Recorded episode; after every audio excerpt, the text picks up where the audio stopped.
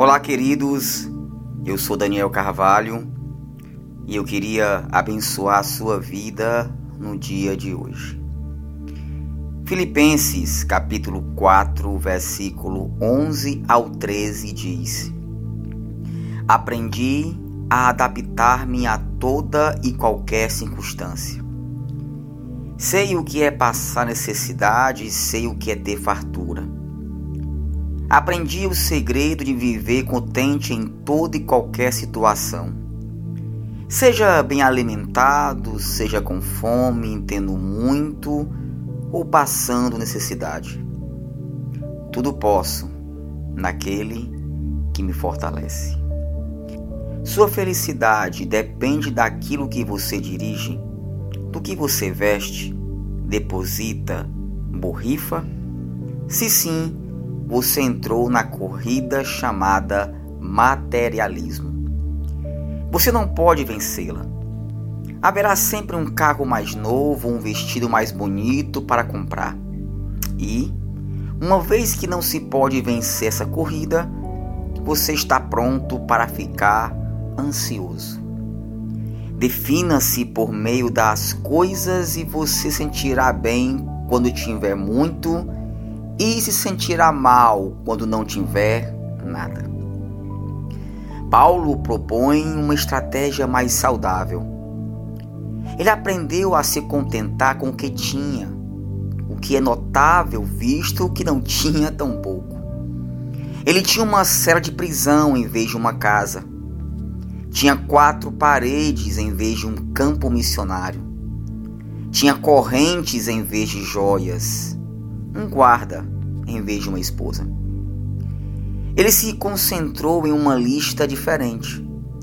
Ele tinha a vida eterna, tinha o amor de Deus, tinha perdão de pecados, tinha a certeza da salvação, tinha Cristo e Cristo era suficiente. O que ele tinha em Cristo era muito maior do que ele não tinha na vida. E eu te pergunto: a morte pode levar a nossa alegria? Não.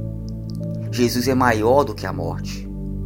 O fracasso pode levar nossa alegria? Não. Jesus é maior do que o nosso pecado. A traição pode levar nossa alegria? Não. Jesus nunca nos deixará. A doença pode levar nossa alegria? Não. Deus prometeu curar-nos, seja deste lado da vida, seja do outro. O desapontamento pode levar nossa alegria? Claro que não. Porque, embora nossos planos possam não funcionar, sabemos que o plano de Deus funcionará. Em seu excelente livro A Dança da Esperança, William Frey lembra-se do dia em que tentou arrancar um toco em uma Geórgia rural.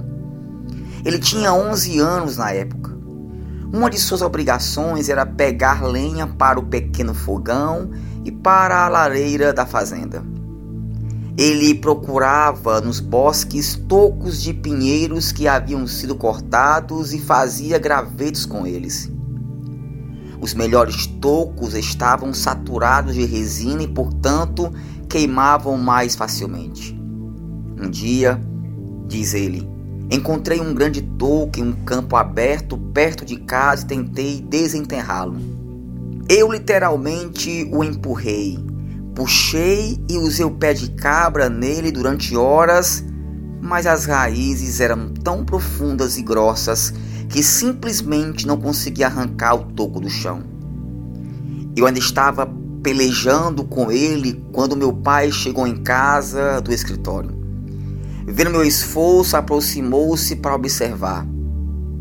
Eu acho que já sei qual é o seu problema, disse ele. Qual é? perguntei. Você não está usando toda a sua força, respondeu. Eu me irritei e disse para ele que havia trabalhado duro e por um bom tempo. Não, disse ele. Você não está usando toda a sua força. Quando me acalmei, perguntei-lhe o que ele queria dizer e ele respondeu: Você ainda não me pediu ajuda.